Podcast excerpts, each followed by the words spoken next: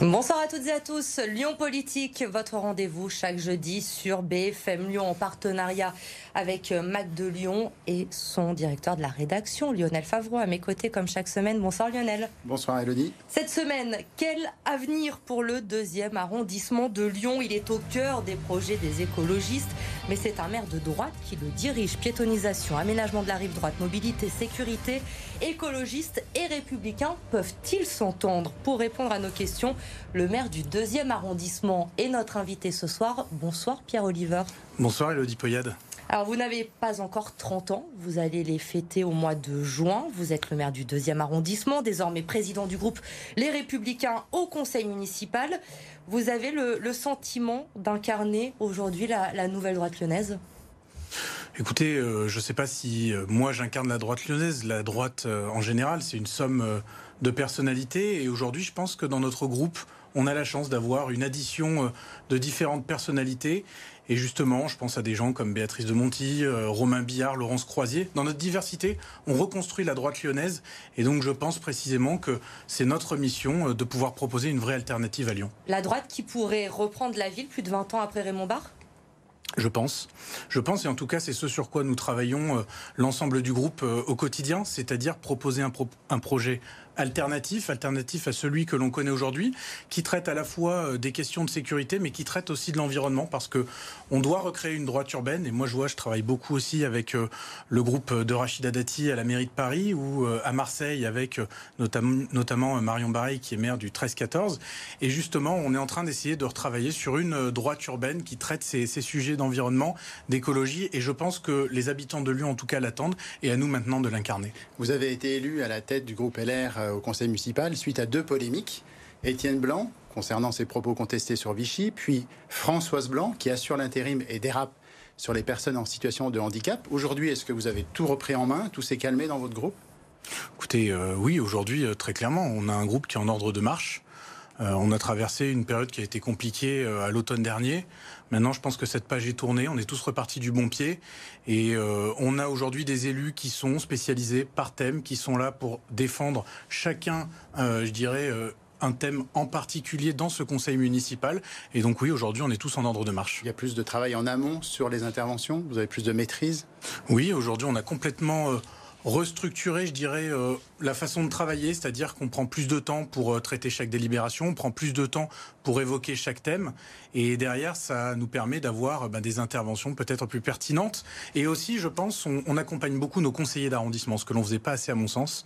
Euh, et donc, on, on, accompagne les élus comme Émilie Derieux dans le 7e arrondissement, comme Emmanuel Gênes dans le 8e arrondissement, etc.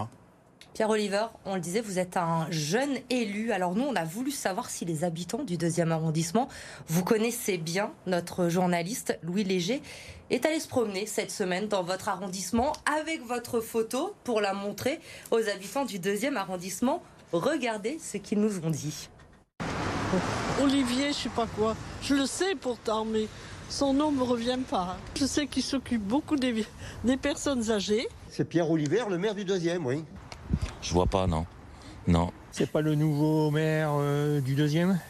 Je ne suis pas sûr, je crois que c'est le maire du deuxième arrondissement. Honnêtement, je ne connais pas son nom.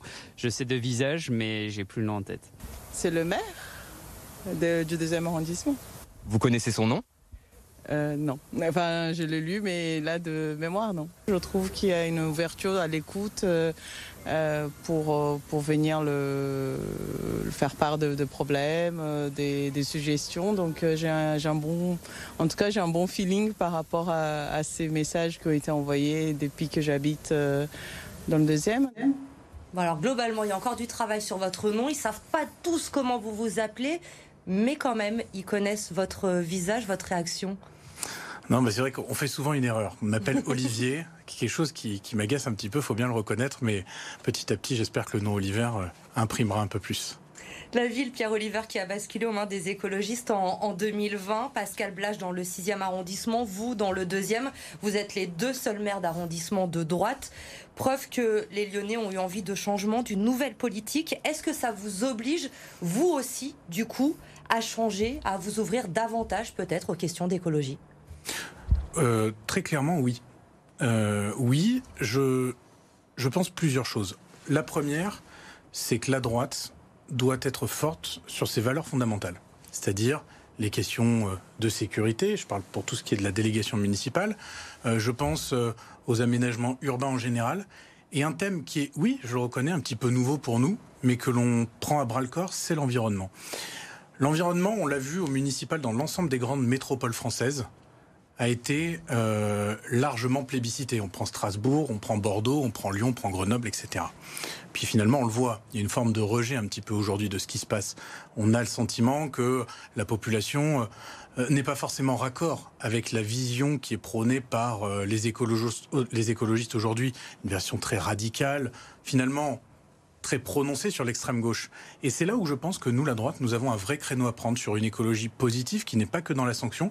Et donc, c'est ce que nous, nous essayons d'incarner. Ça veut dire qu'il y a une évolution de votre sensibilité. Vous ne diriez plus aujourd'hui, comme Dominique Perben au municipal de 2007, quand il affrontait Gérard Collomb, que transformer les berges du Rhône, qui était autrefois un parking en promenade, est une connerie. Exactement. Je, je pense que vous savez, en 2007, moi j'étais en troisième, j'ai pas suivi ce débat, mais euh, vous pensez que c'est une, réussite Non, mais évidemment, et, ces espaces sont extrêmement agréables. Euh, et moi, demain, euh, sur le débat, et je pense qu'on aura l'occasion d'en reparler tout à l'heure, mais sur euh, la rive droite, je pense qu'à terme, nous aurons besoin d'avoir en contrebas une promenade, et c'était d'ailleurs dans notre programme avec Étienne Blanc, une forme de continuité sur la rive droite du Rhône. Et je pense qu'en général, ces villes où vous avez des espaces aménagés autour des fleuves sont extrêmement agréables. Et donc pour cela, évidemment qu'on sera prêt à travailler, mais attention, pas à n'importe quel prix et pas n'importe comment. Vous avez fait référence à votre âge mais est-ce que les élus de votre sensibilité, mais d'autres générations qui vous ont précédé, mais qui travaillent avec vous aujourd'hui, ont aussi fait cette évolution? Je pense qu'aujourd'hui, il y a une prise de conscience globale, très sincèrement, de la population sur les questions environnementales. Euh, c'est un sujet qui euh, nous concerne tous, et moi, je fais partie d'une génération euh, qui est euh, inquiète pour le climat. Je fais partie d'une génération qui se dit mais oui, ces sujets-là, on doit les traiter, mais on ne doit pas les traiter n'importe comment.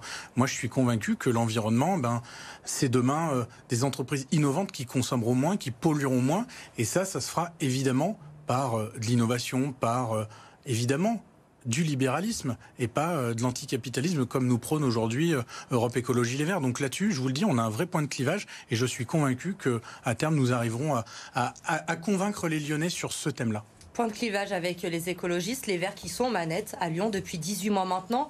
Vous ne les avez jamais épargnés hein, depuis leur élection. Politique punitive, amateurisme, dogmatisme, ce sont vos mots.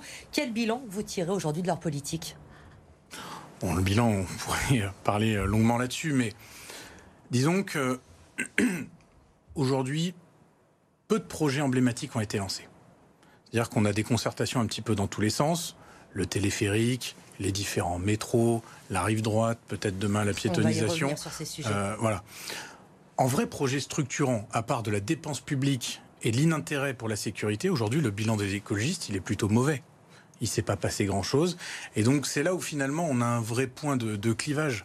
Euh, nous, vous le savez bien, sur les questions de gestion euh, des finances publiques, on prône une certaine rigueur, ce qui derrière nous permet de redéployer de l'investissement. C'est ce que l'on fait par exemple à la région Auvergne-Rhône-Alpes avec Laurent Wauquiez. De l'autre, sur les questions de sécurité, on a le sentiment que la mairie centrale se désintéresse totalement du sujet. Et donc, euh, quand on voit le dernier euh, plan de prévention de la délinquance qui nous a été proposé, on se demande si c'est pas une blague. Quand vous parlez d'amateurisme, notamment l'épisode cette semaine concernant la zone à faible émission, l'oubli de Grégory Doucet de le mettre à l'ordre du jour du dernier conseil municipal, l'obligation d'en convoquer un en urgence. C'est la preuve pour vous de cet amateurisme? Ah bah, Très clairement, là on a atteint euh, le summum euh, de l'amateurisme. Euh, parce que moi ce que je constate, c'est que 58 communes sur 59 ont réussi à le faire, ce, cette délibération au conseil municipal. Et d'ailleurs, moi je vous pose une question très simple. Pouvez-vous me citer les listes, les villes gérées par Europe Écologie Les Verts? Vous en avez deux. Vous avez euh, Givors et vous avez Lyon. Vous pouvez me dire quelle est la, couleur politique de la métropole? C'est Europe Écologie Les Verts. Donc en réalité, ce qu'on voit, c'est qu'il n'y a absolument pas, c'est qu'il y a absolument pas de discussion. Oubliez Saint-Germain-en-Mont-d'Or. Il n'y a, absolument pas de discussion entre la ville et la métropole qui sont censés être du même bord politique. Et là, c'est vraiment inquiétant. Et moi, finalement, la question que je me pose, c'est est-ce qu'il n'y a pas un manque de communication entre ces deux institutions? Et du coup, si euh, vous vous intéressez à l'écologie, pas seulement sur euh, des curseurs idéologiques, mais sur des projets concrets. On peut prendre l'exemple de la piétonisation, un sujet que vous maîtrisez bien, puisque vous êtes élu du 10e arrondissement, un arrondissement particulièrement concerné. Il y a eu des piétonisations ponctuelles à l'initiative euh, des écologistes. Qu'est-ce qui vous distingue sur ces sujets-là précisément, de manière concrète, de la position de Grégory Doucet et de Bruno Bernard? Moi, très clairement, sur la piétonisation telle qu'elle est envisagée, je m'y opposerai de toutes mes forces. Je vais vous expliquer pourquoi. Tout d'abord, quand on regarde les rues piétonnes à Lyon, que ce soit la rue Victor Hugo, que ce soit la rue de la République ou que ce soit le cours Charlemagne, ce sont les rues où on a le plus de problèmes de sécurité. Vous avez des vols, des pickpockets, vous avez du trafic de drogue. Ça, c'est le premier élément. Le deuxième, il est d'ordre commercial. Aujourd'hui, toutes ces rues et tous ces et c'est vrai d'ailleurs pas qu'à Lyon, c'est vrai dans les grandes métropoles françaises, ce sont des rues où vous avez uniquement des chaînes internationales parce que le prix de l'immobilier derrière explose et finalement euh, les commerçants indépendants, les artisans ne peuvent pas survivre dans ces rues-là. Et on a la chance à Lyon quand même d'avoir un centre euh, particulièrement habité par ces euh, commerçants indépendants, par ces bouchers, ces poissonniers, etc. Et je pense que de tout piétoniser déséquilibrerait, l'ensemble. Et le dernier sujet, c'est sur le logement. On a ce centre-ville de Lyon qui est habité. Euh, contrairement à bon nombre de centres-villes également. En piétonisant, on aura un effet immédiat, on le voit sur la rue de la République, les gens quitteront ces espaces-là. Aujourd'hui, ces rues, ce sont des Airbnb, des bureaux, mais absolument plus habités. Et moi, je veux pas, finalement, ben, que Grégory Doucet s'inspire d'Anne Hidalgo et fasse fuir les Lyonnais. Mon but, c'est au contraire de garder des gens en centre-ville, de faire vivre ce commerce et de garder cette âme lyonnaise, ce caractère lyonnais que l'on a. Mais par contre, vous posez derrière une vraie question sur la piétonisation parce que c'est une tendance de fond. Toutes les villes touristiques doivent avoir des zones piétonnes. Et donc je pense que le vrai débat devrait être dans un premier temps de se dire qu'est-ce qu'on va définir à Lyon comme périmètre touristique qui demain nécessitera une piétonisation? Ou finalement, on est convaincu que cette zone-là deviendra sans habitants, mais vraiment dédiée aux touristes. Quel serait ce périmètre pour vous? Déjà, on a le Vieux-Lyon, qui est le premier exemple, mais où est-ce que cela sera étendu? Est-ce que ça peut être demain autour euh, du musée des Beaux-Arts, comme dans toutes les grandes villes? Ce sont souvent euh, les musées autour des grands musées que vous avez des espaces piétons. Euh, je pose la question, je pense que tout cela est encore très ouvert, mais ne tuons pas des quartiers vivants ne faisons pas fuir, ne fermons pas nos écoles. Et c'est ça le vrai message, moi, que je veux faire passer aux écologistes. Et pour autant, je le concède, certains espaces piétons sont très agréables. Concernant la piétonisation du cours Charlemagne, justement, vous pensez toujours que ça a enclavé une partie de la confluence C'est une mauvaise idée? Oui, oui, et puis on le voit chaque week-end en fait. Tous les samedis, euh, ce sont des bouchons à perte de vue euh, en direction du musée des confluences. Moi, j'ai des riverains qui continuellement euh, m'en parlent et, je pense que là-dessus, c'était une erreur. Et si nous, demain, nous revenons aux manettes, nous réouvrirons le cours Charlemagne. Et qu'est-ce que vous pensez des axes euh, du projet Rive Droite porté par les écologistes, Rive Droite du Rhône. Euh, là, il est question de piétonisation aussi. Vous, vous parlez euh, plutôt piétonisation égale tourisme. Ils veulent réduire par deux la circulation des automobiles, élargir donc les zones piétonnes, voire réserver au mode doux certains ponts, planter des espèces d'ornements, mais aussi des espèces comestibles. quel est votre sentiment? À l'heure où on se parle, faut être très clair, on n'a pas énormément d'éléments sur ce qui est envisagé. On a des, on a des lignes, on a des axes. Euh, bon, la première remarque que moi je me fais, c'est où vont passer ces 80 000 véhicules par jour? Moi, en tant que maire du deuxième, évidemment, j'ai envie qu'il y ait moins de véhicules sur cet axe. Hein, qui dirait l'inverse? La réalité, c'est que là, on ne voit pas comment ce report pourrait se faire. Et là-dessus, je pense qu'il va y avoir un travail très fin à faire. Et ça, j'attends vraiment des réponses fermes des écologistes parce que mettre une barrière et congestionner l'ensemble euh, du trafic routier à Lyon n'est pas une solution. on le voit. modal? Non, on voit bien que depuis l'arrivée des écologistes et des fermetures par-ci par-là de quelques rues, a fait augmenter de 18% euh, les embouteillages sur la ville, alors même qu'on est encore en période de Covid. On voit euh, Lyon dégringole dans les classements précisément à cause de ça, notamment euh, lié au stress. Et on l'a vu, la récente étude qui est sortie il y a trois semaines dans le Figaro le montre, où Lyon est classé 19e sur 20e en talonnant Paris sur une des villes les plus stressantes. Donc je pense que là-dessus, il faut être extrêmement vigilant. Pour autant, je vous le dis, moi je suis convaincu qu'un projet en contrebas, pas forcément en, supprimant l'ensemble euh, de, la, circulation sur ce quai, pourrait nous permettre de trouver un bon équilibre. On est dans un monde complexe, dans un monde dans lequel on doit faire cohabiter des modes de transport. Ça, c'est une réalité.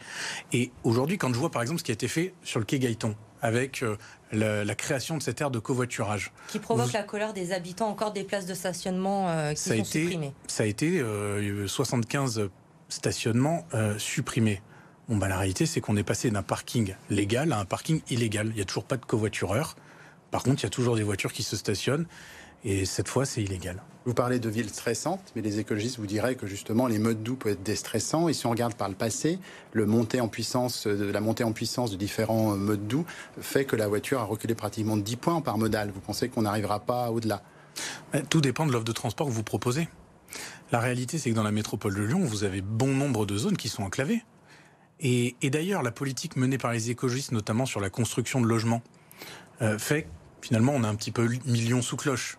Euh, le nombre de logements dans la métropole construit l'année dernière, c'était l'équivalent de 2000, là où sous Gérard Collomb, on était entre 7500 et 10 000 selon les années. Derrière, ça provoque quoi? Moi, j'en ai parlé avec des maires euh, de l'agglomération de, de Villefranche. Ben, au lieu d'avoir 5-6 euh, permis de construire par an, ils en ont 75. C'est-à-dire que les gens vont s'installer en troisième ou quatrième couronne. Demain, ce sont des gens qui ne viendront pas en transport en commun. Ce sont des gens qui viendront en voiture. Et ces gens-là, bah, je suis désolé, il faut anticiper tout cela. Et, et c'est ce qu'on voit avec les écologistes, c'est cet amateurisme que je dénonce en permanence. Rien n'est préparé tout est embouteillé. Et c'est là où je pense qu'encore une fois, on peut sortir par le haut de cette situation en trouvant quelque chose qui pourrait convenir au plus grand nombre et qui nous permettrait aussi d'avancer. Les transports en commun, votre arrondissement est concerné hein, par le projet téléphérique euh, voulu par euh, Bruno Bernard pour euh, l'Ouest lyonnais.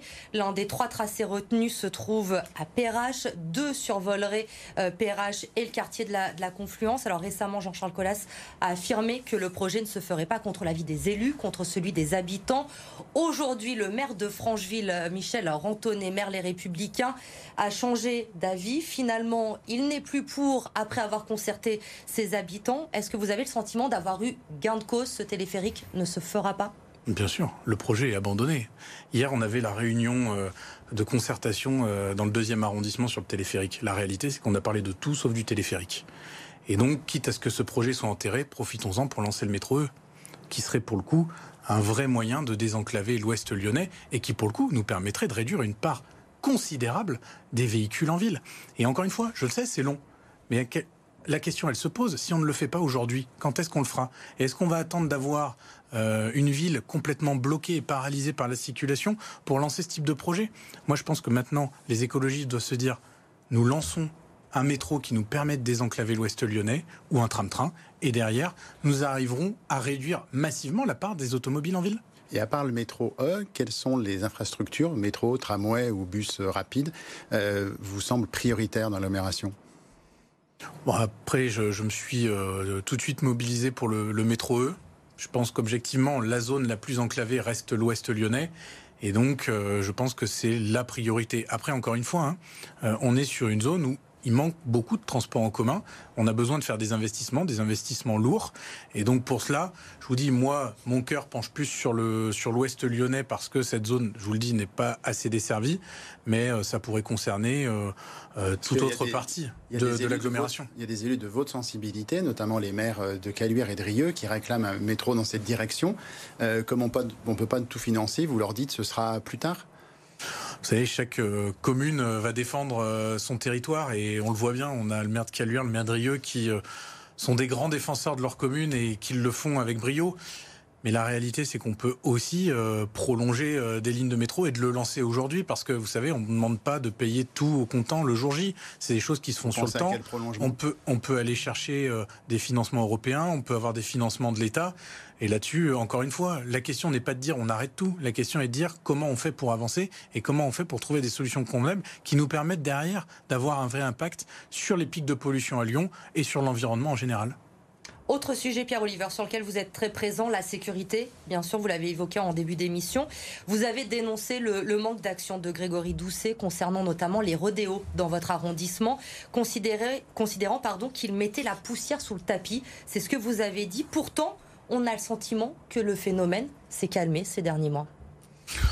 En fait, c'est cyclique. C'est-à-dire que oui, là, on a eu une période où ça s'est où ça s'est plutôt calmé. Et c'est vrai que je pense que là-dessus, euh, la mairie du deuxième a eu un grand rôle parce que en dénonçant euh, de manière quotidienne tous ces problèmes. centrale qui avait réglé le problème. Et bah, disons que là-dessus, en alertant les pouvoirs publics, en alertant euh, le ministère de l'Intérieur, en alertant la préfecture, en alertant la mairie de Lyon au quotidien sur ces problèmes, ben, évidemment, ça a mis tout le monde au travail. Et euh, derrière, on a pu trouver des solutions. Moi, quand j'ai demandé au rapporteur de la loi de venir à Lyon pour venir justement travailler l'extension euh, des dispositifs de la lutte contre les rodéos, je pense que c'est une bonne chose. Après, vous savez, la sécurité est un sujet qui se traite au sens large. Il y a le problème des rodéos, mais vous savez qu'on a aussi l'ensemble des problèmes euh, de la délinquance en général. Et au dernier conseil municipal de janvier, on a voté euh, le plan de prévention de la délinquance pour 2022 à 2026. Et là-dessus, évidemment, qu'il y a une énorme déception par rapport à ce qui est proposé par les écologistes. On va si développer cet aspect, mais sur les rodéos précisément, à un moment donné, vous avez dit que le préfet et la ville de Lyon ne réagissaient pas assez rapidement et eux-mêmes ont rappelé qu'ils ne faisaient qu'appliquer une consigne ministère de l'Intérieur, à savoir éviter les courses-poursuites source d'accidents. Non mais éviter... Avec le recul, est-ce qu'ils auraient pu réagir différemment Attention, là-dessus, euh, on est très clair avoir des courses poursuites dans Lyon. À aucun moment vous m'avez entendu dire je veux des courses poursuites dans Lyon. C'est absolument pas ça. La seule chose que je demandais, c'est que les habitants du deuxième puissent dormir tranquillement. Et ça là-dessus, excusez-moi, mais on a quand même vécu quatre ans d'enfer. Et je pense que c'était notre responsabilité d'élu local de dire maintenant ça suffit, on est là pour défendre nos habitants, on a des familles qui partent, il faut stopper l'hémorragie. Et je pense qu'à un moment donné, la situation n'était plus tenable. Et c'est pour ça d'ailleurs que, y compris le ministre de l'Intérieur, s'est saisi de la question. Et je pense que c'était essentiel. C'était un travail partenarial. J'aimerais qu'il en soit de même sur tous les autres problèmes de sécurité. Vous le dites, c'est pas un problème qui est arrivé il y a 18 mois avec les écologistes. Ça fait plusieurs années que ça dure euh, à Lyon, dans le deuxième arrondissement plus précisément, en presqu'île. Est-ce que vous considérez que cette insécurité s'est accentuée avec l'arrivée des écologistes ou pas? Et qu'est-ce qui vous permet de le dire? Aujourd'hui, euh, vous prenez les vous prenez les articles de presse au quotidien, vous tapez Lyon sur Google Recherche, vous allez voir que systématiquement, c'est une actualité liée à un problème euh, de sécurité. Des tirs euh, dans, dans, le 8e arrondissement, des gens qui se font agresser. Ça, c'est le quotidien aujourd'hui des Lyonnais. Et là-dessus, quelle est la réponse qui nous est apportée par la mairie? C'est ce fameux plan où on nous propose de faire des cours de théâtre, des campagnes de communication et des réunions.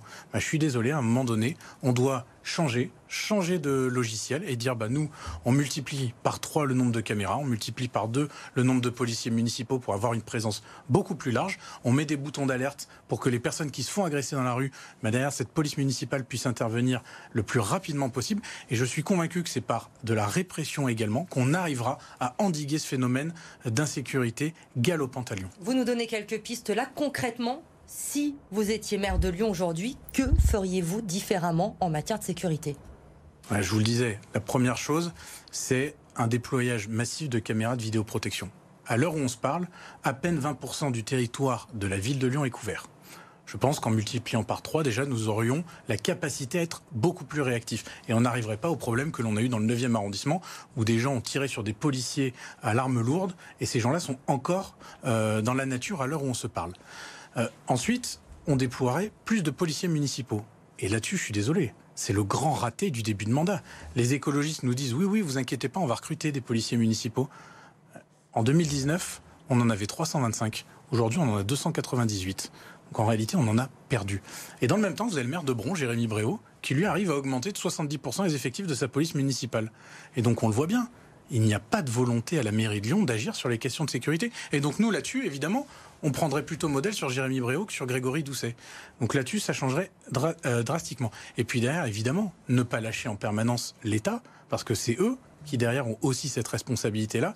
Et je pense qu'à l'heure où on se parle, la mairie de Lyon est trop passive et elle devrait être plus en amont et être beaucoup plus présente sur ces questions-là. Donc dans ce plan de Mohamed Chi, l'adjoint à la sécurité de Grégory Doucet, qui n'êtes pas convaincu par son aspect prévention, et quand il vous parle de recrutement, d'augmenter le nombre de policiers municipaux, vous dites que c'est une trajectoire, mais que dans les faits, euh, on est en dessous de, des objectifs. Est-ce qu'il y a d'autres points? On parle de la création, par exemple, à nouveau d'un observatoire local de la tranquillité qui avait été euh, fermé sous Gérard Collomb. Est-ce que c'est pas un point positif?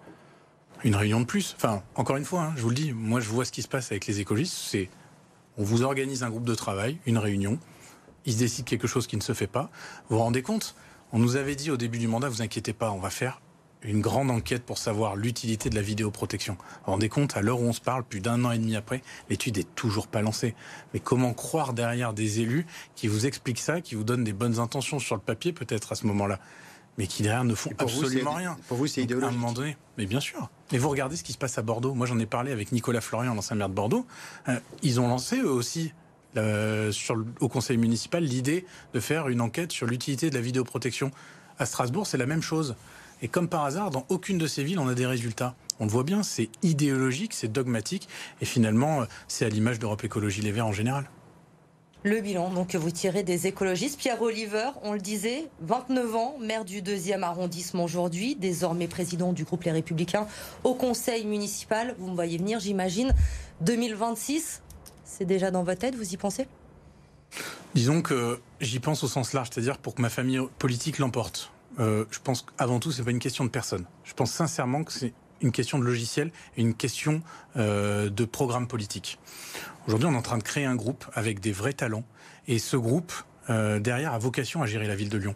Alors, est-ce que ce sera Pierre Oliver, est-ce que ce sera quelqu'un d'autre? Je n'en sais absolument rien. En tout cas, ce que je sais, c'est qu'on va tout faire pour l'emporter en 2026 et pour en finir avec cette page d'extrême gauche. Merci Pierre Oliver d'avoir été notre invité ce soir dans Lyon Politique. Merci Lionel. Merci. On se retrouve jeudi prochain pour euh, une nouvelle émission, bien sûr. En attendant, vous restez avec nous. L'info se poursuit sur BFM Lyon. Passez une très bonne soirée.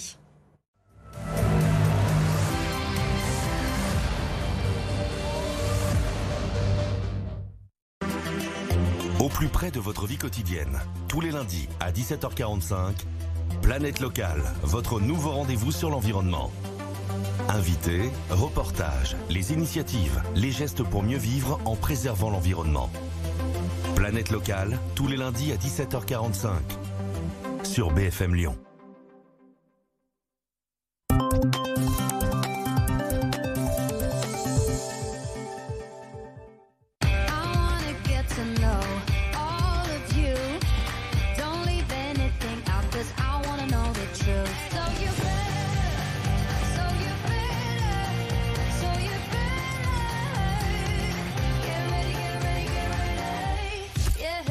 Seule plateforme peut tous les réunir. RMC BFM Play. Live, replay, vidéo à la demande. 100% gratuit, 100% illimité.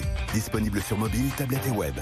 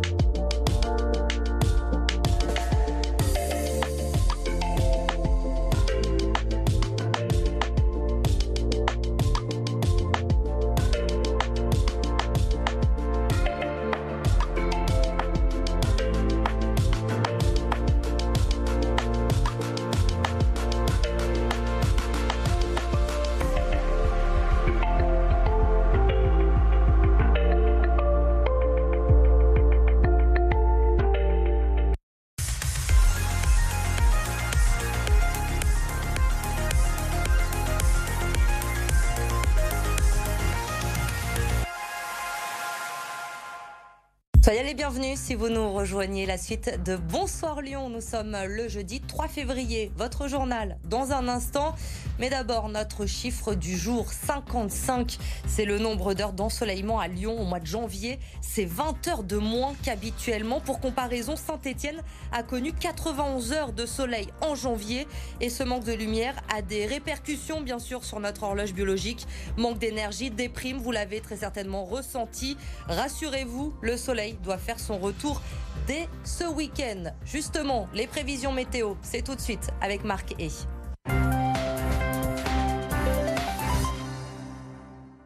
Et donc c'est un ciel encore assez nuageux malheureusement qui va s'imposer euh, sur euh, le département du Rhône et sur la métropole lyonnaise pour ce euh, vendredi matin. Avec quand même peut-être encore quelques éclaircies c'est vrai en début de matinée mais bon assez rapidement quand même le ciel va s'ennuager. Un ciel qui va s'ennuager parce qu'on a une perturbation également qui est en train d'approcher qui concernera déjà les régions du nord-ouest de la France. Les températures positives entre 2 et 3 degrés.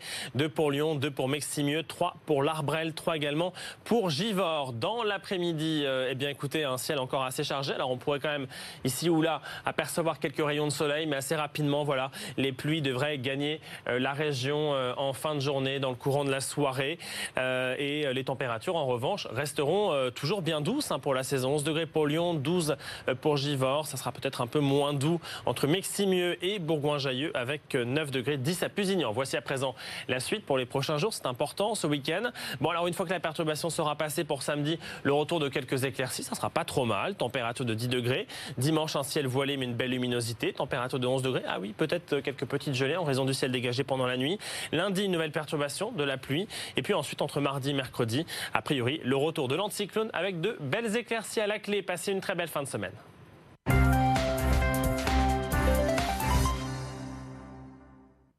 La une de l'actualité, un gouvernement pas à la hauteur des enjeux. C'est le résumé du rapport annuel sur le mal logement de la Fondation Abbé Pierre. Dans la métropole, 16 000 logements dits indignes sont recensés. Dans le 9e arrondissement, par exemple, des habitants se battent depuis des années. Des poules dans le jardin des crèches lyonnaises. La municipalité a décidé d'amener la nature en ville et plus particulièrement au contact des enfants pour les sensibiliser à la protection de l'environnement dans le 3e arrondissement.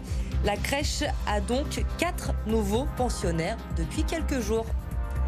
Xavier Garbajosa va succéder à Pierre Mignoni. Le manager du Loup a annoncé il y a quelques jours son départ à la fin de la saison. Le club a choisi l'ancien entraîneur de La Rochelle et de Montpellier pour lui succéder. L'officialisation devrait avoir lieu ce week-end après le match contre le Stade français. Comme chaque année, la Fondation Abbé Pierre a publié son rapport sur le mal logement. Elle dénonce un aveuglement des responsables politiques. Dans le Rhône, la Fondation estime à 16 000 le nombre de logements dits indignes. Autre problème, le nombre de logements sociaux disponibles cette fois, qui est beaucoup trop faible par rapport à la demande, qui elle a doublé en deux ans. Écoutez Véronique Gillet, la responsable de la Fondation Abbé Pierre en Auvergne-Rhône-Alpes, au micro d'Hugo Française. Euh, aujourd'hui, il y a quand même une euh, très forte attention à des indicateurs qui sont très très très euh, difficiles, très tendus et pas très bons, pas très bons signes, puisque aujourd'hui, ce qu'on appelle l'indicateur de tension, c'est-à-dire le nombre de demandeurs d'un logement social pour quand il y a une proposition d'offre, il a doublé en, en, à peine deux ans. C'est-à-dire qu'aujourd'hui, pour une offre, on a neuf demandeurs. C'est considérable. C'est plus uniquement un problème de, ressources minimum, de baisse de ressources. On a des loyers qui, sur la métropole de Lyon, mettent en difficulté les ménages. Et, et on a quand même une mesure politique qui a été prise euh, récemment hein, autour de l'encadrement des loyers sur Lyon et Villeurbanne, mais qui arrive tard.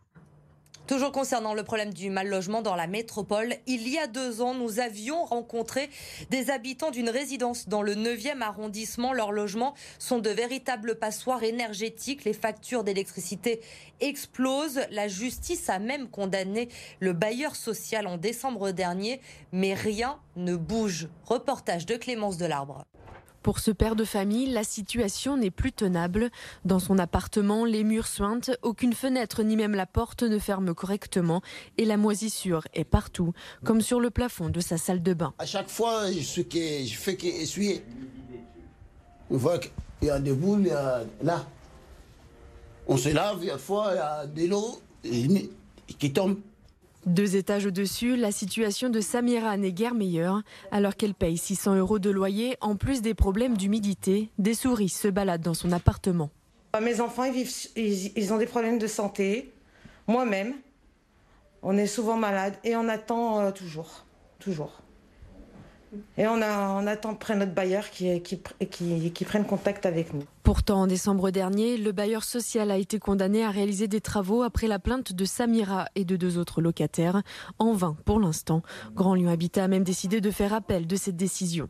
La seule réponse qu'ont euh, les locataires, ce sont euh, des rustines euh, qui sont apportées par des entreprises qui viennent de temps en temps pour dire que on est présent, on s'occupe de vous. Mais aujourd'hui, il y a un manque de reconnaissance et surtout, il y a un manque d'humanité. En attendant la décision de la Cour d'appel en septembre prochain, les résidents de la rue des Deux Amants essayent de tenir bon ensemble. Contacté, Grand Lyon Habitat reconnaît l'urgence de la situation et assure que les travaux commenceront d'ici quelques mois. Les écologistes se retrouvent de plus en plus seuls avec leur projet de téléphérique pour l'ouest lyonnais. Aujourd'hui, c'est le maire de Francheville euh, qui se rétracte. Dans un communiqué, Michel Rantonnet explique qu'après un an de débat avec ses habitants, il prenait acte de leur opposition au projet. On n'innove pas sans l'adhésion des citoyens. C'est ce qu'il explique. Il dénonce au passage la pédagogie exécrable des écologistes qui, selon lui, ont tué une alternative de mobilité innovante. Écoute Écoutez-le au micro de Louis Léger. Alors je reste partisan de ce mode de déplacement innovant qui représente une solution supplémentaire pour les métropolitains.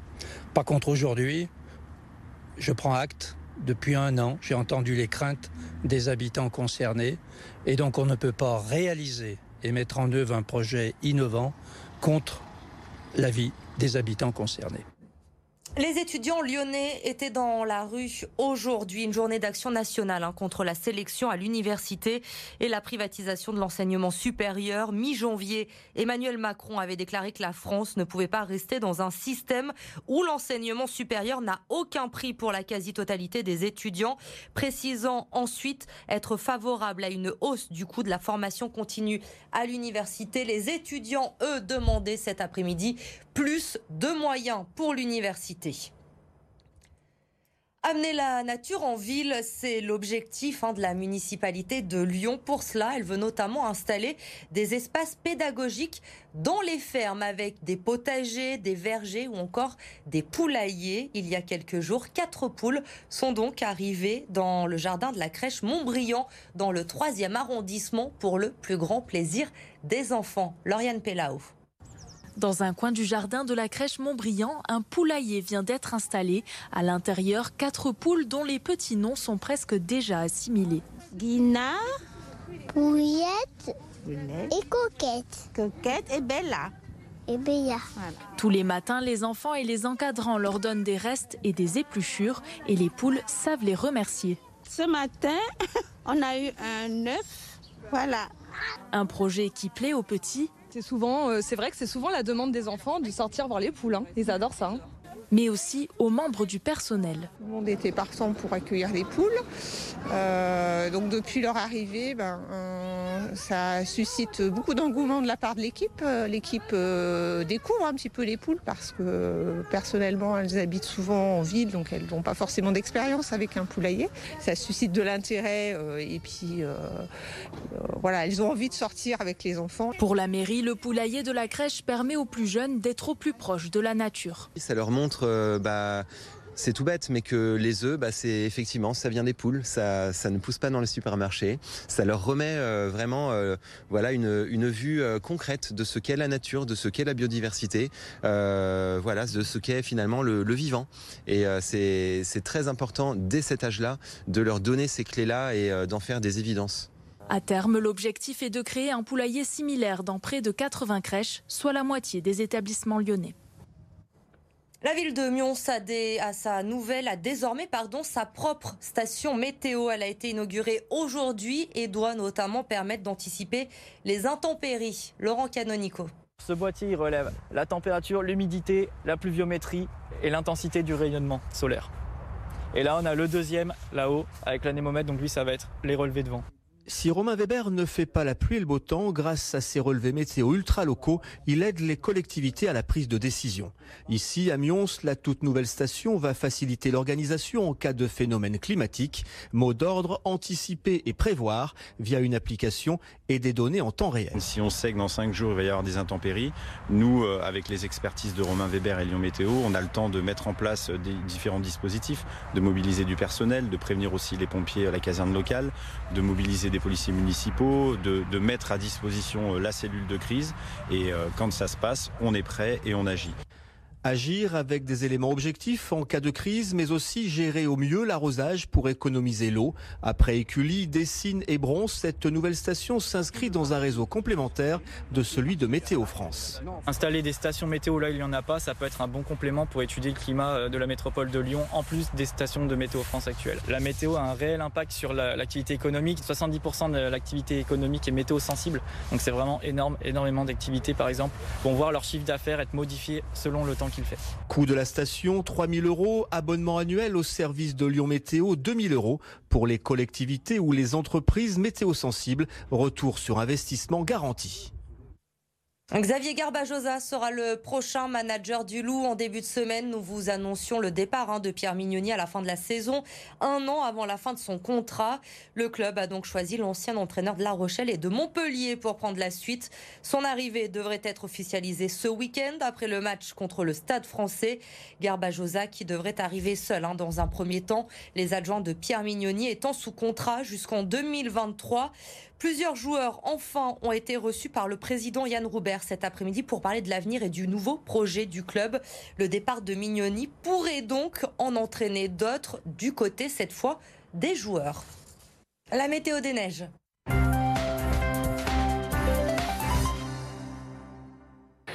Nous partons à présent à la montagne, direction les stations de sport d'hiver des Alpes du Nord, où le ciel va s'ennuager pour cette journée de vendredi. Un ciel qui va s'ennuager parce qu'une perturbation va approcher. D'ailleurs, bonne nouvelle, cette perturbation apportera un peu de neige dans la nuit de vendredi à samedi au-dessus de 1000 mètres d'altitude. Quelques flocons qui seront les bienvenus. En tout cas, pour ce vendredi, un temps sec, mais un ciel chargé, je vous le disais. L'enneigement, euh, toujours euh, 1m30 à Saint-Gervais, Mont-Blanc, euh, 1m80 pour Tignes.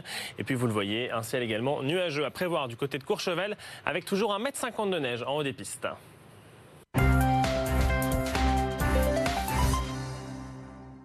Il y a eu de la neige hier, mais c'est bel et bien le soleil qui reviendra aujourd'hui sur les Alpes du Nord, malgré encore quelques passages nuageux durant l'après-midi. Val Thorens, un mètre de neige actuellement à la station. En haut des pistes de Saint-Gervais-Mont-Blanc, on retrouve un mètre 20 de neige, avec 108 pistes ouvertes sur les 120 au total. Du côté de Tignes, on a un peu plus d'un mètre à la station. Val d'Isère, 96 cm à la station. En haut des on retrouve 1 mètre 20 et à Valoir, à la station, il y a actuellement 45 cm de neige. Reste avec nous, on se retrouve dans un instant avec mon invité ce soir, Chloé Trespech, est l'une de nos représentantes lyonnaises aux Jeux Olympiques de Pékin. Il débute demain, on va en parler avec elle bien sûr dans un instant. À tout de suite.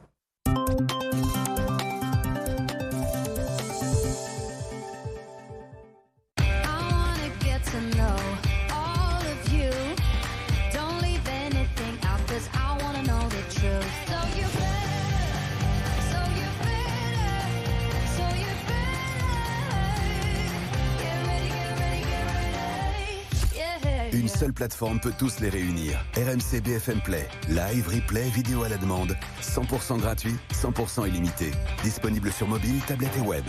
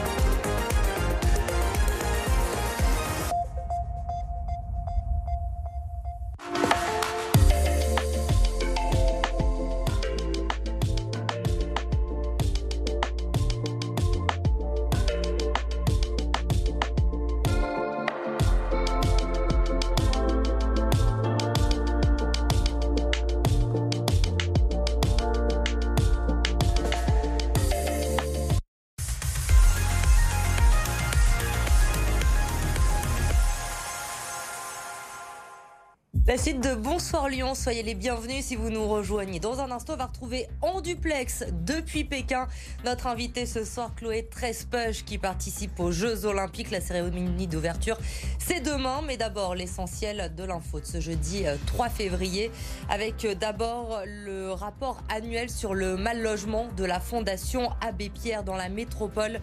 16 000 logements dits indignes sont recensés dans le 9e arrondissement, par exemple. Des habitants se battent depuis des années maintenant, mais malgré une condamnation récemment du bailleur social, rien n'est fait pour améliorer leurs conditions de vie dans cette résidence. Des poules dans le jardin des crèches lyonnaises. La municipalité a décidé d'amener la nature en ville et plus particulièrement au contact des enfants pour les sensibiliser à la protection de l'environnement. Dans le troisième arrondissement, il y a donc quatre poules depuis quelques jours euh, qui sont euh, aux côtés des enfants dans une crèche. Et puis euh, Xavier Garbajosa sera le nouveau manager du Loup. En début de semaine, nous vous annoncions le départ de Pierre Mignoni à la fin de la saison. Eh bien, le club a choisi l'ancien entraîneur de La Rochelle et de Montpellier pour lui succéder. Euh, l'officialisation devrait avoir lieu ce week-end après le match face au Stade français.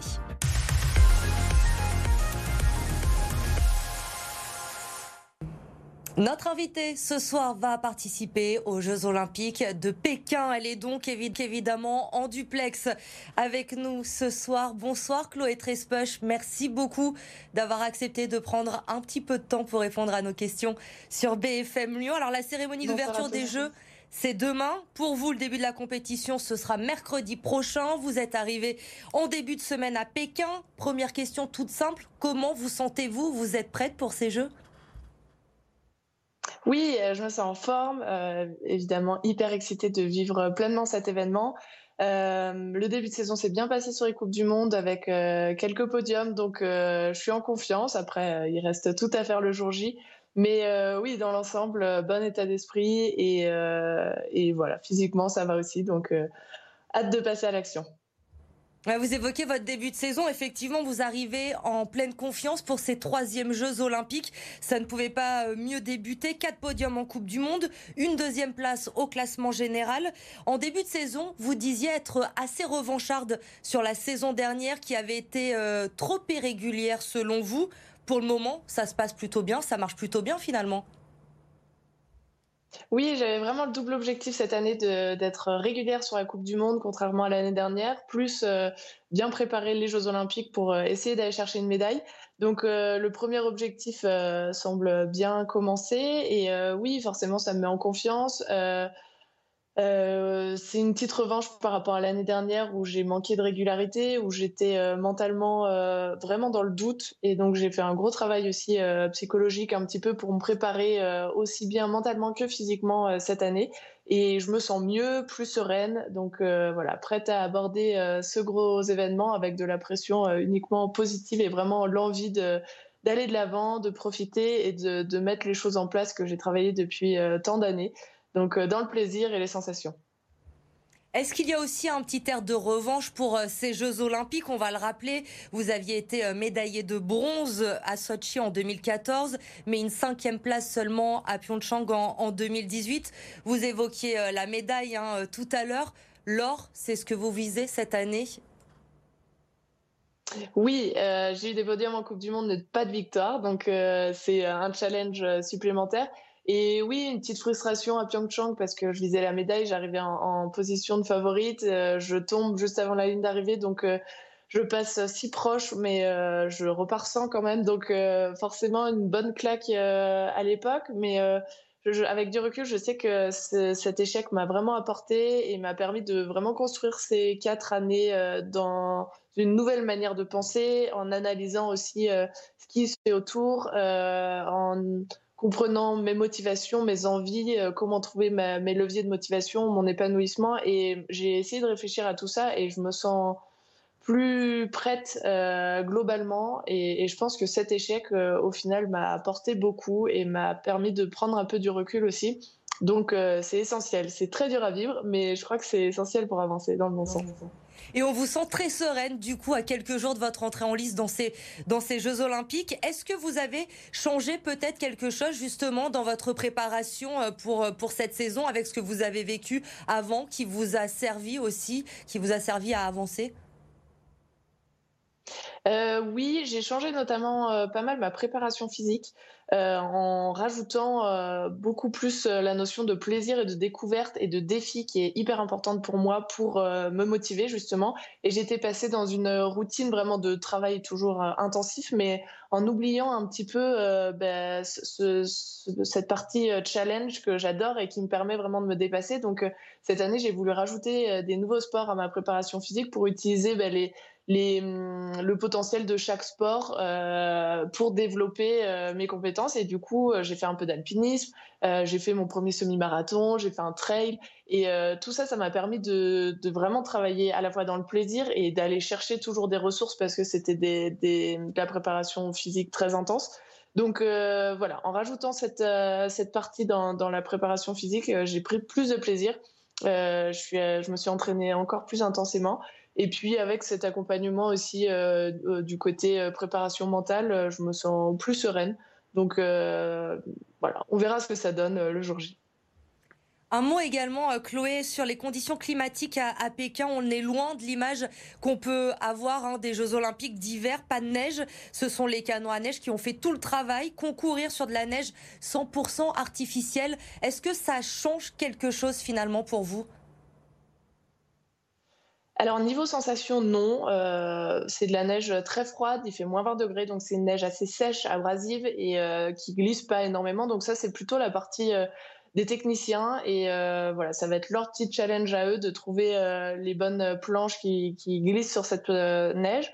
Nous, en sensation, ça, ça change pas tant que ça. le site est vraiment beau, bien bien fait, donc ça devrait faire une belle compétition. Après, d'un point de vue éthique moi qui suis très sensible à la protection de l'environnement, je suis forcément euh, un peu attristée de voir le choix du CIO euh, sur, euh, sur un lieu qui n'est pas forcément adapté à recevoir les sports d'hiver. Mais ce qui compte, c'est qu'on ne refasse pas la même erreur. Et je crois que Paris 2024 nous est en train de nous prouver qu'on peut organiser des Jeux olympiques en se préoccupant de la protection de l'environnement. Donc voilà, je pense que cet événement peut se servir un peu de leçon pour bah, donner un contre-exemple et aller vers des, Jeux olympiques plus verts euh, dans le futur.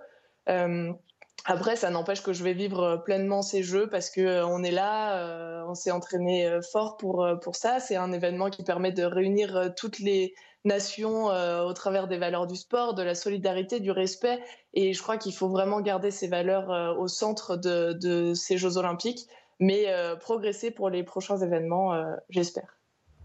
Vivre à fond ces, Jeux Olympiques, évidemment, mais ces Jeux comme ceux de Tokyo l'été dernier, malheureusement, vont se passer dans un contexte assez particulier avec la crise sanitaire. Les athlètes, vous êtes tous dans une bulle sanitaire, vous ne croisez personne, hein, je crois aucun contact avec la population locale. C'est assez particulier à vivre, j'imagine, vous qui avez connu euh, déjà deux Jeux, deux jeux Olympiques qui ne s'étaient pas passés dans ces conditions-là.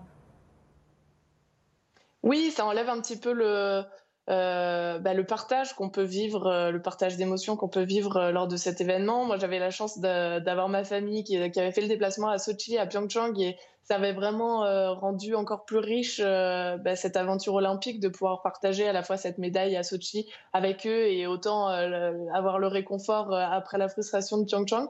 Donc là, voilà, pas de public, donc encore plus focus sur la performance. Et puis, bah, tout le protocole Covid qui est assez intense autour des Jeux et qui nous a obligés à faire une bulle sanitaire aussi euh, avant les Jeux pour euh, surtout pas être positif et être privé de notre euh, rêve olympique. sur place, ben, on a un peu moins de, liberté que, les, derniers Jeux pour vraiment contenir ce virus. Mais on s'adapte. on a toujours appris à le faire. Donc voilà, c'est le moment de, prouver qu'on est capable de, surmonter tous les obstacles pour réussir à être performant malgré tout quand même. On voit quelques images de cette bulle sanitaire pendant que vous, euh, vous parlez, Chloé. Ce sont même des robots qui vous préparent à manger, qui viennent vous livrer devant vos, chambres d'hôtel. C'est bien ça? C'est comme ça que ça se passe? Non, pas au village olympique. Euh, je pense que c'est euh, pour les journalistes, ou, mais nous, au village olympique, c'est des, personnes qui ont fait une, bulle sanitaire avant, une quarantaine, et donc qui leur a permis d'être présents et en personne. Donc non, c'est un peu plus chaleureux que ça quand même au village olympique. tout le monde est très protégé, très équipé. On a des tests PCR quotidiens et voilà, il y a tout ça qui fait qu'on a un peu moins de de lien social euh, entre athlètes, euh, entre personnes de l'organisation. Mais euh, voilà, ça n'empêche que le village olympique est assez bien fait et agréable. On mange bien, on est bien installé, donc tout pour, pour être bien pour la course. Bon, vous écouter, tout se passe bien, vous, on vous sent sereine, on est plutôt confiant pour vous. Du coup, évidemment, on va vous souhaiter plein de belles choses pour euh, mercredi prochain. On va vous suivre, évidemment, sur BFM Lyon. Et on espère vous revoir à Lyon très vite sur notre plateau avec une médaille autour du cou. Ça marche? Avec plaisir, ça me tente comme programme. Et eh ben on vous attend, vous aussi en tout cas, mercredi prochain pour euh, euh, votre épreuve dans ces Jeux Olympiques. Merci beaucoup Chloé d'avoir pris le temps de répondre à nos questions et bonne compétition, bons Jeux Olympiques à vous à Pékin.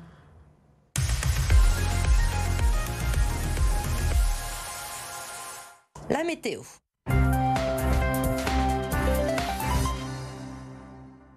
Bon, le ciel devrait rester assez nuageux malheureusement pour ce vendredi matin sur euh, la métropole lyonnaise et sur le département du Rhône en général, avec quand même quelques éclaircies possibles ici ou là. Les températures euh, comprises entre 2 euh, et 3 degrés, 2 pour Lyon, 3 pour l'Arbrel, 3 à Villefranche-sur-Saône, 2 également à Pusignan.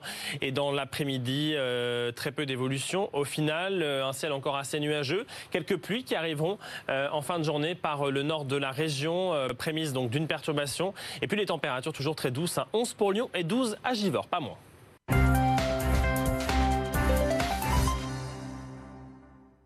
La métropole de Lyon et la ville de Lyon vous présentent l'air du temps.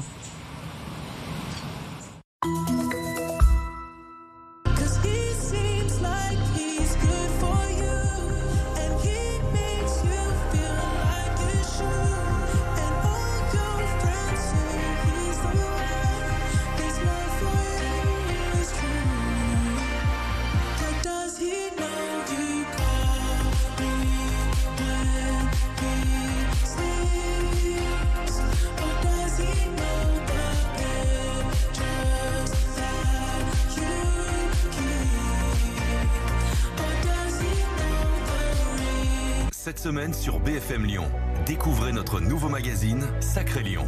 Accompagné de nos spécialistes, vous partez à la découverte des lieux cultes et emblématiques qui ont participé à la construction, à l'histoire et à la renommée de la ville de Lyon.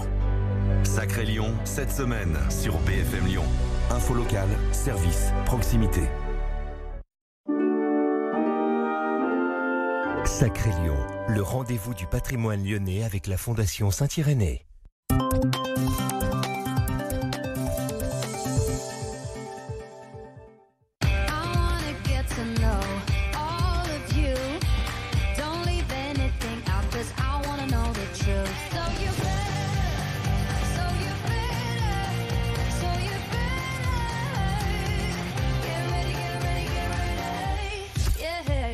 Plateforme peut tous les réunir. RMC BFM Play, live, replay, vidéo à la demande, 100% gratuit, 100% illimité.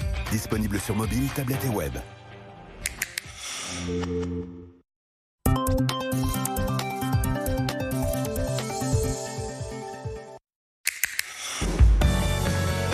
Bienvenue sur BFM Marseille Provence. Allez, c'est parti. Info locale, culture, météo, proximité, sport, vie quotidienne Retrouvez tous les replays des 8 chaînes BFM Région sur RMC BFM Play, sur mobile, tablette et web.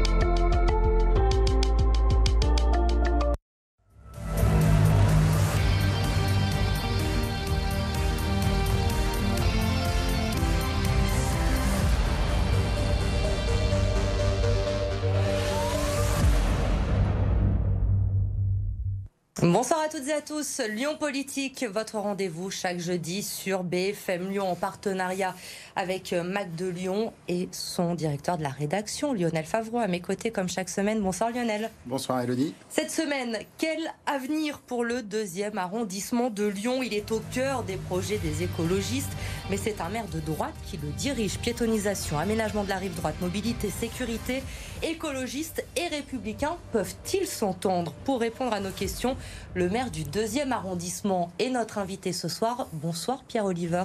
Bonsoir Elodie Poyade. Alors vous n'avez pas encore 30 ans, vous allez les fêter au mois de juin. Vous êtes le maire du deuxième arrondissement, désormais président du groupe Les Républicains au conseil municipal. Vous avez le, sentiment d'incarner aujourd'hui la, nouvelle droite lyonnaise? Écoutez, euh, je ne sais pas si euh, moi j'incarne la droite lyonnaise. La droite euh, en général, c'est une somme de personnalités. Et aujourd'hui, je pense que dans notre groupe, on a la chance d'avoir une addition de différentes personnalités. Et justement, je pense à des gens comme Béatrice de Monti, euh, Romain Billard, Laurence Croisier. Dans notre diversité, on reconstruit la droite lyonnaise. Et donc, je pense précisément que c'est notre mission euh, de pouvoir proposer une vraie alternative à Lyon. La droite qui pourrait reprendre la ville plus de 20 ans après Raymond Barre? Je pense. Je pense, et en tout cas, c'est ce sur quoi nous travaillons l'ensemble du groupe au, quotidien, c'est-à-dire proposer un projet alternatif, alternatif à celui que l'on connaît aujourd'hui, qui traite à la fois euh, des questions de sécurité, mais qui traite aussi de l'environnement, parce que on doit recréer une droite urbaine. Et moi, je vois, je travaille beaucoup aussi avec euh, le groupe de Rachida Dati à la mairie de Paris, ou euh, à Marseille avec notamment, notamment Marion Barreil, qui est maire du 13-14. Et justement, on est en train d'essayer de retravailler sur une droite urbaine qui traite ces, ces sujets d'environnement, d'écologie. Et je pense que les habitants de Lyon, en tout cas, l'attendent, et à nous maintenant de l'incarner. Vous avez été élu à la tête du groupe LR euh, au conseil municipal suite à deux polémiques. Étienne Blanc, concernant ses propos contestés sur Vichy, puis Françoise Blanc, qui assure l'intérim et dérape sur les personnes en situation de handicap. Aujourd'hui, est-ce que vous avez tout repris en main, tout s'est calmé dans votre groupe? Écoutez, euh, oui, aujourd'hui, euh, très clairement, on a un groupe qui est en ordre de marche. on a traversé une période qui a été compliquée à l'automne dernier. Maintenant, je pense que cette page est tournée. On est tous repartis du bon pied. Et euh, on a aujourd'hui des élus qui sont spécialisés par thème, qui sont là pour défendre chacun, euh, je dirais, euh, un thème en particulier dans ce conseil municipal. Et donc oui, aujourd'hui, on est tous en ordre de marche. Il y a plus de travail en amont sur les interventions? Vous avez plus de maîtrise? Oui, aujourd'hui, on a complètement restructurer, je dirais, euh, la façon de travailler, c'est-à-dire qu'on prend plus de temps pour euh, traiter chaque délibération, on prend plus de temps pour évoquer chaque thème, et derrière, ça nous permet d'avoir ben, des interventions peut-être plus pertinentes. Et aussi, je pense, on, accompagne beaucoup nos conseillers d'arrondissement, ce que l'on faisait pas assez à mon sens. Euh, et donc, on, on, accompagne les élus comme Émilie Derieux dans le 7e arrondissement, comme Emmanuel Gênes dans le 8e arrondissement, etc. Pierre Oliver, on le disait, vous êtes un jeune élu. Alors nous, on a voulu savoir si les habitants du deuxième arrondissement, vous connaissez bien notre journaliste Louis Léger, est allé se promener cette semaine dans votre arrondissement avec votre photo pour la montrer aux habitants du deuxième arrondissement. Regardez ce qu'ils nous ont dit. Olivier, je sais pas quoi. Je le sais pourtant, mais son nom me revient pas. Je sais qu'il s'occupe beaucoup des, des personnes âgées. C'est Pierre Olivier, le maire du deuxième, oui. Je vois pas, non. Non. C'est pas le nouveau maire euh, du deuxième? Je ne suis pas sûr, je crois que c'est le maire du deuxième arrondissement. Honnêtement, je ne connais pas son nom. Je sais de visage, mais j'ai plus le nom en tête. C'est le maire du deuxième arrondissement. Vous connaissez son nom? Euh, non. Enfin, je l'ai lu, mais là, de mémoire, non. Je trouve qu'il y a une ouverture à l'écoute euh, euh, pour, pour venir le, faire part de, problèmes, des, suggestions. Donc, j'ai un, bon, en tout cas, j'ai un bon feeling par rapport à, ces messages qui ont été envoyés depuis que j'habite dans le deuxième. Bon alors globalement, il y a encore du travail sur votre nom. Ils savent pas tous comment vous vous appelez, mais quand même, ils connaissent votre visage, votre réaction. Non, mais c'est vrai qu'on fait souvent une erreur. On m'appelle Olivier, quelque chose qui, m'agace un petit peu, faut bien le reconnaître, mais petit à petit, j'espère que le nom Olivier euh, imprimera un peu plus. La ville, Pierre Oliver, qui a basculé aux mains des écologistes en, 2020. Pascal Blage dans le 6e arrondissement, vous dans le 2e. Vous êtes les deux seuls maires d'arrondissement de droite. Preuve que les Lyonnais ont eu envie de changement, d'une nouvelle politique. Est-ce que ça vous oblige, vous aussi, du coup, à changer, à vous ouvrir davantage peut-être aux questions d'écologie? Euh, très clairement, oui. Euh, oui, je, je pense plusieurs choses. La première, c'est que la droite doit être forte sur ses valeurs fondamentales, c'est-à-dire les questions euh, de sécurité, je parle pour tout ce qui est de la délégation municipale, je pense aux aménagements urbains en général, et un thème qui est, oui, je le reconnais, un petit peu nouveau pour nous, mais que l'on prend à bras le corps, c'est l'environnement. L'environnement, on l'a vu au municipal dans l'ensemble des grandes métropoles françaises, a été euh, largement plébiscité. On prend Strasbourg, on prend Bordeaux, on prend Lyon, on prend Grenoble, etc. Puis finalement, on le voit, il y a une forme de rejet un petit peu aujourd'hui de ce qui se passe. On a le sentiment que la population euh, n'est pas forcément raccord avec la vision qui est prônée par euh, les écologistes aujourd'hui, une version très radicale. Finalement, très prononcé sur l'extrême gauche. Et c'est là où je pense que nous, la droite, nous avons un vrai créneau à prendre sur une écologie positive qui n'est pas que dans la sanction. Et donc, c'est ce que nous, nous essayons d'incarner. Ça veut dire qu'il y a une évolution de votre sensibilité. Vous ne diriez plus aujourd'hui, comme Dominique Perben au municipal de 2007, quand il affrontait Gérard Collomb, que transformer les berges du Rhône, qui était autrefois un parking en promenade, est une connerie. Exactement. Je, je pense que vous savez, en 2007, moi j'étais en troisième, j'ai pas suivi ce débat, mais euh, vous pensez que c'est une, la, la, que c'est une réussite Non, mais évidemment, et, et, ces espaces sont extrêmement agréables. Euh, et moi, demain, euh, sur le débat, et je pense qu'on aura l'occasion d'en reparler tout à l'heure, mais sur euh, la rive droite, je pense qu'à terme, nous aurons besoin d'avoir en contrebas une promenade, et c'était d'ailleurs dans notre programme avec Étienne Blanc, euh, une forme de continuité sur euh, la rive droite du Rhône. Et je pense qu'en général, ces villes où vous avez des espaces aménagés autour des fleuves sont extrêmement agréables. Et donc pour cela, évidemment qu'on sera prêt à travailler, mais attention, pas à n'importe quel prix et pas n'importe comment. Vous avez fait référence à votre âge, mais est-ce que les élus de votre sensibilité, mais d'autres générations qui vous ont précédé, mais qui travaillent avec vous aujourd'hui, ont aussi fait cette évolution? Je pense qu'aujourd'hui, il y a une prise de conscience globale, très sincèrement, de la population sur les questions environnementales. Euh, c'est un sujet qui euh, nous concerne tous, et moi, je fais partie d'une génération euh, qui est inquiète pour le climat. Je fais partie d'une génération qui se dit, mais oui, ces sujets-là, on doit les traiter, mais on ne doit pas les traiter n'importe comment. Moi, je suis convaincu que l'environnement, ben, c'est demain des entreprises innovantes qui consommeront moins, qui pollueront moins, et ça, ça se fera évidemment par de l'innovation, par évidemment du libéralisme et pas euh, de l'anticapitalisme comme nous prône aujourd'hui euh, Europe Écologie Les Verts. Donc là-dessus, je vous le dis, on a un vrai point de clivage et je suis convaincu que à terme nous arriverons à, à, à convaincre les Lyonnais sur ce thème-là. Point de clivage avec les écologistes, les Verts qui sont manettes à Lyon depuis 18 mois maintenant. Vous ne les avez jamais épargnés hein, depuis leur élection. Politique punitive, amateurisme, dogmatisme, ce sont vos mots. Quel bilan vous tirez aujourd'hui de leur politique? Bon, le bilan, on pourrait parler longuement là-dessus, mais Disons que aujourd'hui, peu de projets emblématiques ont été lancés. C'est-à-dire qu'on a des concertations un petit peu dans tous les sens, le téléphérique, les différents métros, la rive droite, peut-être demain la piétonisation. On va y sur ces sujets. Euh, voilà. En vrai projet structurant, à part de la dépense publique et de l'inintérêt pour la sécurité, aujourd'hui le bilan des écologistes, il est plutôt mauvais. Il ne s'est pas passé grand-chose. Et donc c'est là où finalement on a un vrai point de, de clivage. Euh, nous, vous le savez bien, sur les questions de gestion des finances publiques, on prône une certaine rigueur, ce qui derrière nous permet de redéployer de l'investissement. C'est ce que l'on fait par exemple à la région Auvergne-Rhône-Alpes avec Laurent Wauquiez. De l'autre, sur les questions de sécurité, on a le sentiment que la mairie centrale se désintéresse totalement du sujet. Et donc, quand on voit le dernier plan de prévention de la délinquance qui nous a été proposé, on se demande si c'est pas une blague. Quand vous parlez d'amateurisme, notamment l'épisode cette semaine concernant la zone à faible émission, l'oubli de Grégory Doucet de le mettre à l'ordre du jour du dernier conseil municipal, l'obligation d'en convoquer un en urgence. C'est la preuve pour vous de cet amateurisme? Ah bah, Très clairement, là on a atteint le summum de l'amateurisme. Euh, parce que moi ce que je constate, c'est que 58 communes sur 59 ont réussi à le faire, ce, ce, cette délibération au conseil municipal. Et d'ailleurs, moi je vous pose une question très simple. Pouvez-vous me citer les listes, les villes euh, gérées par Europe Écologie Les Verts? Vous en avez deux. Vous avez euh, Givors et vous avez Lyon. Vous pouvez me dire quelle est la, la couleur politique de la métropole? C'est Europe Écologie Les Verts. Donc en réalité, ce qu'on voit, c'est qu'il n'y a absolument pas, c'est qu'il y a absolument pas de discussion. Oubliez Saint-Germain-en-Mondor. Il n'y a, a absolument pas de discussion entre la ville et la métropole qui sont censés être du même bord politique. Et là, c'est vraiment inquiétant. Et moi, finalement, la question que je me pose, c'est est-ce qu'il n'y a pas un manque de communication entre ces deux institutions?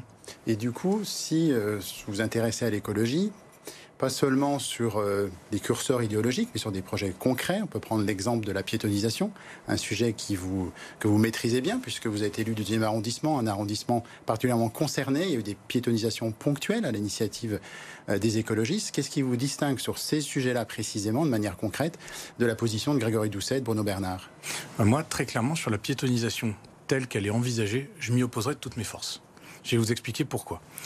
Tout d'abord, quand on regarde les rues piétonnes à Lyon, que ce soit la rue Victor Hugo, que ce soit la rue de la République ou que ce soit le cours Charlemagne, ce sont les rues où on a le plus de problèmes de sécurité. Vous avez des vols, des pickpockets, vous avez du trafic de drogue. Ça, c'est le premier élément. Le deuxième, il est d'ordre commercial. Aujourd'hui, toutes ces rues et tous ces actes, et c'est vrai d'ailleurs pas qu'à Lyon, c'est vrai dans les grandes métropoles françaises, ce sont des rues où vous avez uniquement des chaînes internationales parce que le prix de l'immobilier derrière explose et finalement euh, les commerçants indépendants, les artisans ne peuvent pas survivre dans ces rues-là. Et on a la chance à Lyon quand même d'avoir un centre euh, particulièrement habité par ces euh, commerçants indépendants, par ces bouchers, ces poissonniers, etc. Et je pense que de tout piétoniser déséquilibrerait, l'ensemble. Et le dernier sujet, c'est sur le logement. On a ce centre-ville de Lyon qui est habité. Euh, contrairement à bon nombre de centres-villes également. En piétonisant, on aura un effet immédiat, on le voit sur la rue de la République, les gens quitteront ces espaces-là. Aujourd'hui, ces rues, ce sont des Airbnb, des bureaux, mais absolument plus habités. Et moi, je veux pas, finalement, ben, que Grégory Doucet s'inspire d'Anne Hidalgo et fasse fuir les Lyonnais. Mon but, c'est au contraire de garder des gens en centre-ville, de faire vivre ce commerce et de garder cette âme lyonnaise, ce caractère lyonnais que l'on a. Mais par contre, vous posez derrière une vraie question sur la piétonisation parce que c'est une tendance de fond. Toutes les villes touristiques doivent avoir des zones piétonnes. Et donc je pense que le vrai débat devrait être dans un premier temps de se dire qu'est-ce qu'on va définir à Lyon comme périmètre touristique qui demain nécessitera une piétonisation? Ou finalement, on est convaincu que cette zone-là deviendra sans habitants, mais vraiment dédiée aux touristes. Quel serait ce périmètre pour vous?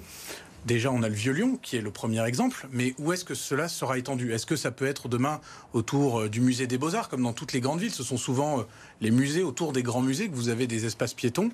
Euh, je pose la question, je pense que tout cela est encore très ouvert, mais ne tuons pas des quartiers vivants ne faisons pas fuir, ne fermons pas nos écoles. Et c'est ça le vrai message, moi, que je veux faire passer aux écologistes. Et pour autant, je le concède, certains espaces piétons sont très agréables. Concernant la piétonisation du cours Charlemagne, justement, vous pensez toujours que ça a enclavé une partie de la confluence? C'est une mauvaise idée? Oui, oui, et puis on le voit chaque week-end en fait. Euh, tous les samedis, euh, ce sont des bouchons à perte de vue euh, en direction du musée des confluences. Moi, j'ai des riverains qui continuellement m'en parlent et, je pense que là-dessus, c'était une erreur. Et si nous, demain, nous revenons aux manettes, nous réouvrirons le cours Charlemagne.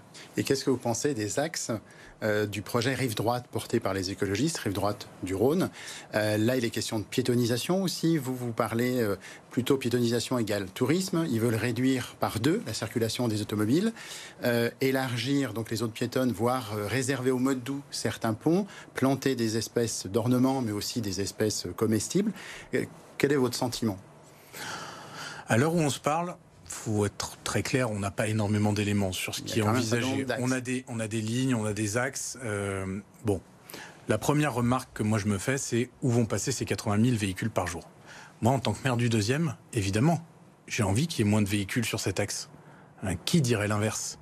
La réalité, c'est que là, on ne voit pas comment ce report pourrait se faire. Et là-dessus, je pense qu'il va y avoir un travail très fin à faire. Et ça, j'attends vraiment des réponses fermes des écologistes parce que mettre une barrière et congestionner l'ensemble euh, du trafic routier à Lyon n'est pas une solution. Vous on pas le voit. Un modal? Non, on voit bien que depuis l'arrivée des écologistes et des fermetures par-ci par-là de quelques rues, a fait augmenter de 18% euh, les embouteillages sur la ville, alors même qu'on est encore en période de Covid. On voit euh, Lyon dégringole dans les classements précisément à cause de ça, notamment euh, lié au stress. Et on l'a vu, la récente étude qui est sortie il y a trois semaines dans le Figaro le montre, où Lyon est classé 19e sur 20e en talonnant Paris sur une des villes les plus stressantes. Donc je pense que là-dessus, il faut être extrêmement vigilant. Pour autant, je vous le dis, moi je suis convaincu qu'un projet en contrebas, pas forcément en, supprimant l'ensemble euh, de, la, circulation sur ce quai, pourrait nous permettre de trouver un bon équilibre. On est dans un monde complexe, dans un monde dans lequel on doit faire cohabiter des modes de transport. Ça, c'est une réalité. Et aujourd'hui, quand je vois par exemple ce qui a été fait sur le quai Gaëton, avec euh, la, création de cette aire de covoiturage. Qui provoque la colère des habitants, encore des places de stationnement euh, qui ça sont a été, supprimées. Ça a été 75 stationnement euh, supprimés. Bon, bah, la réalité, c'est qu'on est passé d'un parking légal à un parking illégal. Il n'y a toujours pas de covoitureurs. Par contre, il y a toujours des voitures qui se stationnent. Et cette fois, c'est illégal. Vous parlez de villes stressantes, mais les écologistes vous diraient que justement les modes doux peuvent être déstressants. Et si on regarde par le passé, le montée en puissance, de la montée en puissance de différents modes doux fait que la voiture a reculé pratiquement de 10 points par modal. Vous pensez qu'on n'arrivera pas au-delà? Tout dépend de l'offre de transport que vous proposez. La réalité, c'est que dans la métropole de Lyon, vous avez bon nombre de zones qui sont enclavées. Et, d'ailleurs, la politique menée par les écologistes, notamment sur la construction de logements, euh, fait finalement on a un petit peu million sous cloche. Euh, le nombre de logements dans la métropole construit l'année dernière, c'était l'équivalent de 2000, là où sous Gérard Collomb, on était entre 7500 et 10 000 selon les années. Derrière, ça provoque quoi? Moi, j'en ai parlé avec des maires euh, de l'agglomération de, de Villefranche. Ben, au lieu d'avoir 5-6 euh, permis de construire par an, ils en ont 75. C'est-à-dire que les gens vont s'installer en troisième ou quatrième couronne. Demain, ce sont des gens qui ne viendront pas en transport en commun. Ce sont des gens qui viendront en voiture. Et ces gens-là, bah, je suis désolé, il faut anticiper tout cela. Et, et c'est ce qu'on voit avec les écologistes, c'est cet amateurisme que je dénonce en permanence. Rien n'est préparé tout est embouteillé. Et c'est là où je pense qu'encore une fois, on peut sortir par le haut de cette situation en trouvant quelque chose qui pourrait convenir au plus grand nombre et qui nous permettrait aussi d'avancer. Les transports en commun, votre arrondissement est concerné hein, par le projet téléphérique euh, voulu par euh, Bruno Bernard pour euh, l'Ouest lyonnais. L'un des trois tracés retenus se trouve à Perrache. Deux survoleraient Perrache et le quartier de la, de la Confluence. Alors récemment, Jean-Charles Collas a affirmé que le projet ne se ferait pas contre l'avis des élus, contre celui des habitants. Aujourd'hui, le maire de Francheville, Michel Rantonnet, maire Les Républicains, a changé d'avis. Finalement, il n'est plus pour après avoir concerté ses habitants. Est-ce que vous avez le sentiment d'avoir eu gain de cause Ce téléphérique ne se fera pas? Bien sûr, le projet est abandonné. Hier, on avait la réunion euh, de concertation euh, dans le deuxième arrondissement sur le téléphérique. La réalité, c'est qu'on a parlé de tout sauf du téléphérique. Et donc, quitte à ce que ce projet soit enterré, profitons-en pour lancer le métro E, qui serait pour le coup un vrai moyen de désenclaver l'ouest lyonnais et qui pour le coup nous permettrait de réduire une part considérable des véhicules en ville. Et encore une fois, je le sais, c'est long. Mais la question, elle se pose. Si on ne le fait pas aujourd'hui, quand est-ce qu'on le fera? Est-ce qu'on va attendre d'avoir euh, une ville complètement bloquée et paralysée par la circulation pour lancer ce type de projet? Moi, je pense que maintenant, les écologistes doivent se dire nous lançons un métro qui nous permet de désenclaver l'Ouest lyonnais ou un tram-train, et derrière, nous arriverons à réduire massivement la part des automobiles en ville. Et à part le métro E, quelles sont les infrastructures, métro, tramway ou bus rapide, euh, vous semblent prioritaires dans l'agglomération Bon, après, je, me suis euh, tout de suite mobilisé pour le, métro E. Je pense qu'objectivement, la zone la plus enclavée reste l'ouest lyonnais. Et donc, euh, je pense que c'est la priorité. Après, encore une fois, hein, euh, on est sur une zone où il manque beaucoup de transports en commun. On a besoin de faire des investissements, des investissements lourds. Et donc pour cela, je vous dis, moi, mon cœur penche plus sur le sur l'Ouest lyonnais parce que cette zone, je vous le dis, n'est pas assez desservie, mais euh, ça pourrait concerner euh, euh, toute autre partie de, l'agglomération. Il y a des élus de votre sensibilité, notamment les maires de Caluire et de Rieux, qui réclament un métro dans cette direction. comme on ne peut pas tout financer, vous leur dites ce sera plus tard? Vous savez, chaque euh, commune euh, va défendre euh, son territoire et on le voit bien, on a le maire de Caluire, le maire de Rieux qui sont des grands défenseurs de leur commune et qui le font avec brio. Mais la réalité, c'est qu'on peut aussi euh, prolonger euh, des lignes de métro et de le lancer aujourd'hui parce que vous savez, on ne demande pas de payer tout au comptant le jour J. C'est des choses qui se font sur le temps. On peut, on peut aller chercher euh, des financements européens, on peut avoir des financements de l'État. Et là-dessus, encore une fois, la question n'est pas de dire on arrête tout. La question est de dire comment on fait pour avancer et comment on fait pour trouver des solutions convenables qui nous permettent derrière d'avoir un vrai impact sur les pics de pollution à Lyon et sur l'environnement en général. Autre sujet, Pierre Oliver, sur lequel vous êtes très présent, la sécurité. Bien sûr, vous l'avez évoqué en début d'émission. Vous avez dénoncé le, manque d'action de Grégory Doucet concernant notamment les rodéos dans votre arrondissement, considérant qu'il mettait la poussière sous le tapis. C'est ce que vous avez dit. Pourtant, on a le sentiment que le phénomène s'est calmé ces derniers mois. En fait, c'est cyclique. C'est-à-dire que oui, là, on a eu une période où ça s'est où ça s'est plutôt calmé.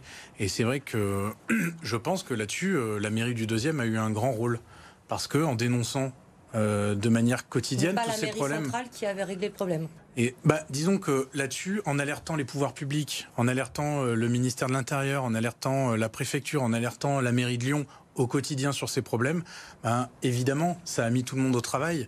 Et euh, derrière, on a pu trouver des solutions. Moi, quand j'ai demandé au rapporteur de la loi de venir à Lyon pour venir justement travailler l'extension euh, des dispositifs de la lutte contre les rodéos, je pense que c'est une bonne chose. Après, vous savez, la sécurité est un sujet qui se traite au sens large. Il y a le problème des rodéos, mais vous savez qu'on a aussi l'ensemble des problèmes euh, de la délinquance en général. Et au dernier conseil municipal de janvier, on a voté euh, le plan de prévention de la délinquance pour 2022 à 2026. Et là-dessus, euh, évidemment, qu'il y a une énorme déception par rapport à ce qui est proposé par les écologistes. On va Si développer vous cet aspect, mais sur les rodéos précisément, à un moment donné, vous avez dit que le préfet et la ville de Lyon ne réagissaient pas assez rapidement, et eux-mêmes ont rappelé qu'ils ne faisaient qu'appliquer une consigne ministère de l'Intérieur, à savoir éviter les courses-poursuites sources de- d'accidents. Non, mais éviter... Avec le recul, est-ce qu'ils auraient pu euh, réagir différemment Attention, là-dessus, euh, on est très clair. Euh, Avoir des courses-poursuites dans Lyon, à aucun moment vous m'avez entendu dire je veux des courses-poursuites dans Lyon. C'est absolument pas ça. La seule chose que je demandais, c'est que les habitants du deuxième puissent dormir tranquillement. Et ça, là-dessus, excusez-moi, mais on a quand même vécu quatre ans d'enfer. Et je pense que c'était notre responsabilité d'élu local de dire maintenant ça suffit, on est là pour défendre nos habitants, on a des familles qui partent, il faut stopper l'hémorragie. Et je pense qu'à un moment donné, la situation n'était plus tenable.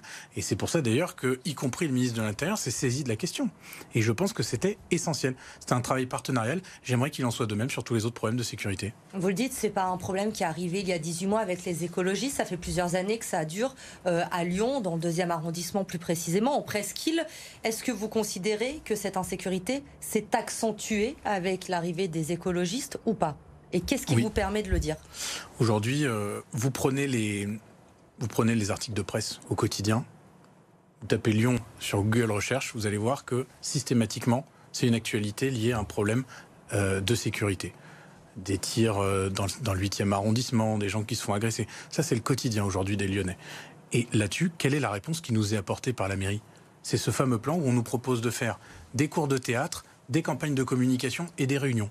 Bah, je suis désolé, à un moment donné, on doit changer, changer de logiciel et dire bah nous, on multiplie par trois le nombre de caméras, on multiplie par deux le nombre de policiers municipaux pour avoir une présence beaucoup plus large. On met des boutons d'alerte pour que les personnes qui se font agresser dans la rue, bah, derrière cette police municipale puisse intervenir le plus rapidement possible. Et je suis convaincu que c'est par de la répression également qu'on arrivera à endiguer ce phénomène d'insécurité galopante à Lyon. Vous nous donnez quelques pistes là. Concrètement, si vous étiez maire de Lyon aujourd'hui, que feriez-vous différemment en matière de sécurité? Je vous le disais, la première chose, c'est un déployage massif de caméras de vidéoprotection. À l'heure où on se parle, à peine 20% du territoire de la ville de Lyon est couvert. Je pense qu'en multipliant par 3, déjà, nous aurions la capacité à être beaucoup plus réactifs. Et on n'arriverait pas au problème que l'on a eu dans le 9e arrondissement, où des gens ont tiré sur des policiers à l'arme lourde, et ces gens-là sont encore euh, dans la nature à l'heure où on se parle. Euh, ensuite, on déploierait plus de policiers municipaux. Et là-dessus, je suis désolé. C'est le grand raté du début de mandat. Les écologistes nous disent oui, oui, vous inquiétez pas, on va recruter des policiers municipaux. En 2019, on en avait 325. Aujourd'hui, on en a 298. Donc en réalité, on en a perdu. Et dans le même temps, vous avez le maire de Bron, Jérémy Bréau, qui lui arrive à augmenter de 70% les effectifs de sa police municipale. Et donc on le voit bien. Il n'y a pas de volonté à la mairie de Lyon d'agir sur les questions de sécurité. Et donc nous, là-dessus, évidemment, on prendrait plutôt modèle sur Jérémy Bréau que sur Grégory Doucet. Donc là-dessus, ça changerait euh, drastiquement. Et puis derrière, évidemment, ne pas lâcher en permanence l'État, parce que c'est eux qui derrière ont aussi cette responsabilité-là. Et je pense qu'à l'heure où on se parle, la mairie de Lyon est trop passive et elle devrait être plus en amont et être beaucoup plus présente sur ces questions-là. Donc dans ce plan de Mohamed Chi, l'adjoint à la sécurité de Grégory Doucet, vous n'êtes pas convaincu par son aspect prévention et quand il vous parle de recrutement, d'augmenter le nombre de policiers municipaux, vous dites que c'est une trajectoire, mais que dans les faits, euh, on est en dessous de- des objectifs. Est-ce qu'il y a d'autres points On parle de la création, par exemple, à nouveau d'un obs- observatoire local de la tranquillité qui avait été euh, fermé sous Gérard Collomb? Est-ce que c'est pas un point positif? Une réunion de plus. Enfin, encore une fois, hein, je vous le dis, moi je vois ce qui se passe avec les écologistes. C'est on vous organise un groupe de travail, une réunion, il se décide quelque chose qui ne se fait pas. Vous vous rendez compte? On nous avait dit au début du mandat, vous inquiétez pas, on va faire une grande enquête pour savoir l'utilité de la vidéoprotection. Vous vous rendez compte, à l'heure où on se parle, plus d'un an et demi après, l'étude est toujours pas lancée. Mais comment croire derrière des élus qui vous expliquent ça, qui vous donnent des bonnes intentions sur le papier peut-être à ce moment-là, mais qui derrière ne font vous, absolument rien. pour vous, c'est Donc, À idéologique. un moment donné, mais bien sûr. Mais vous regardez ce qui se passe à Bordeaux. Moi, j'en ai parlé avec Nicolas Florian, l'ancien maire de Bordeaux. Euh, ils ont lancé eux aussi. euh, sur au conseil municipal l'idée de faire une enquête sur l'utilité de la vidéoprotection. À Strasbourg, c'est la même chose. Et comme par hasard, dans aucune de ces villes, on a des résultats. On le voit bien, c'est idéologique, c'est dogmatique, et finalement, c'est à l'image d'Europe Écologie Les Verts en général. Le bilan donc, que vous tirez des écologistes. Pierre Oliver, on le disait, 29 ans, maire du 2e arrondissement aujourd'hui, désormais président du groupe Les Républicains au conseil municipal. Vous me voyez venir, j'imagine. 2026, c'est déjà dans votre tête, vous y pensez?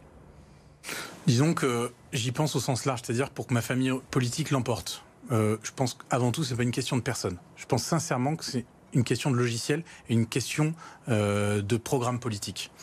Aujourd'hui, on est en train de créer un groupe avec des vrais talents et ce groupe, euh, derrière, a vocation à gérer la ville de Lyon. Alors, est-ce que ce sera Pierre Oliver, est-ce que ce sera quelqu'un d'autre? Je n'en sais absolument rien. En tout cas, ce que je sais, c'est qu'on va tout faire pour l'emporter en 2026 et pour en finir avec cette page d'extrême gauche. Merci Pierre Oliver d'avoir été notre invité ce soir dans Lyon Politique. Merci Lionel. On se retrouve jeudi prochain pour euh, une nouvelle émission, bien sûr. En attendant, vous restez avec nous. L'info se poursuit sur BFM Lyon. Passez une très bonne soirée.